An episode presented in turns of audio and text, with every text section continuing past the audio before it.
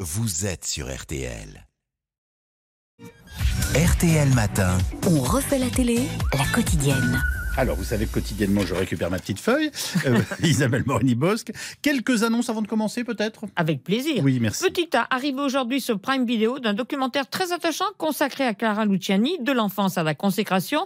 On découvrira notamment toutes les versions abandonnées de sa chanson La Grenade. Ah oui. Ça s'est finalement très bien goupillé Mhm. pour cette grenade, c'est vraiment bien. À part ça, la 3 serait quelque peu agacée, dit-on, de constater que ces séries Mongeville et Magellan, rachetées à bas prix par le groupe Canal, performent actuellement sur C8. Et ce soir, bah, c'est Bah oui, farce. je les ai C8 vus. propose un épisode réunissant et le flic Magellan Mhm. et le juge Mongeville. Les deux font la paire et c'est un petit peu une paire de claques pour la 3. Bon, à propos de séries, j'ai vu que France 2 propose ce soir L'Abîme, nouvelle mini-série, c'est bien ça Un polar, oui, suffisamment bien pour que je regarde les six volets d'un Ah. coup, ce que je déteste faire. Mm. Moi, je suis pour le plaisir de l'attente. C'est avec Gilles Alma, que j'aime beaucoup, et Sarah Mortensen.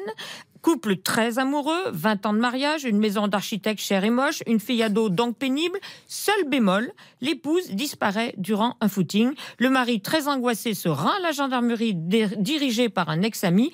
Entre eux, il y a un passé avec passif. 4 ou 5 heures pour nous, ça correspond pas à une disparition inquiétante. Ok, Martino. Lieutenant Martino. Lieutenant Martino. Vous cherchez votre vengeance, c'est ça, non Je vois pas de quoi vous parlez. Je sais pas, peut-être euh, cette histoire de témoignage pendant votre divorce que vous avez du mal à digérer J'ai pas l'habitude de mélanger le professionnel et le personnel. Ah, c'est bien.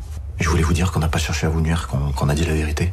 Que votre femme s'occupait bien de votre fille, c'est tout. Ça vous va comme ça Vous pouvez vous intéresser à la disparition de ma femme maintenant Voilà, il s'est parlé aux gens. L'intrigue tient plus la route que les voitures. La suite sur la 2, j'ai beaucoup aimé. C'est la fin. En revanche, ce soir, pour, pour, pour, vous Bah, venez de pour le qui dire. veut être mon associé sur M6 Eh oui. Ah oui. Comment on mais va faire, ça hein formidable, Ah, mais, mais formidable finale. Ça hein. s'arrête Je pour- rappelle que des entrepreneurs recherchent des investisseurs et leur financement. D'abord, il y a un projet que je pensais mineur et qui va les surexciter. Mhm. Deux sœurs ont en effet créé une entreprise de paillettes bio pour le visage et le corps. Et les investisseurs vont-ils tester Là, je sens qu'on va y passer, Je les sens qu'on gars. va y passer Et là. on aimerait beaucoup faire une démonstration. Anthony était Souhaite, volontaire euh, déjà. Et Anthony, allez bien, tous les deux. Allez. Hop là, on vient le déposer sur les pommettes. Ça va hyper bien. Est-ce que vous voulez vous admirer Oh mon Dieu. Ça va, c'est joli. Oui, oui. Est-ce que je pourrais faire la barbe Tout à fait, bien sûr. Allez, je m'installe. Ouais, super. C'est Papa Noël qui était à Ibiza avant, mais qui s'est perdu euh, avant de rentrer. Allez, quand même. Tout. Ah, c'est génial. Et j'ai une question euh, importante. Comment ça se retire Et qui se lance le premier Eh ben, Éric l'archevêque, pourtant le plus sage d'entre eux. J'aurais jamais cru dire ce que je vais dire. On est très inquiets pour toi. J'avoue que je suis un peu convaincu par la paillette. Mon Dieu. C'est un bon business. Et donc je suis obligé de vous faire une proposition. Vous avez rendu le sujet extrêmement intéressant, sexy, entraînant, marrant. C'était un bon moment. Et puis ensuite, on a découvert les chiffres.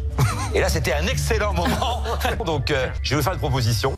Et, et c'est formidable et très inattendu. Ne loupez pas, entre autres, un méga projet d'avenir collant parfaitement avec notre semaine verte. Un chef d'entreprise a trouvé une façon de faire de l'eau potable en copiant la nature. C'est absolument prodigieux, c'est déjà commercialisé. Ils vont suivre. Et la surprise, c'est Marc Simoncini, pas du tout prévu sur cette séquence.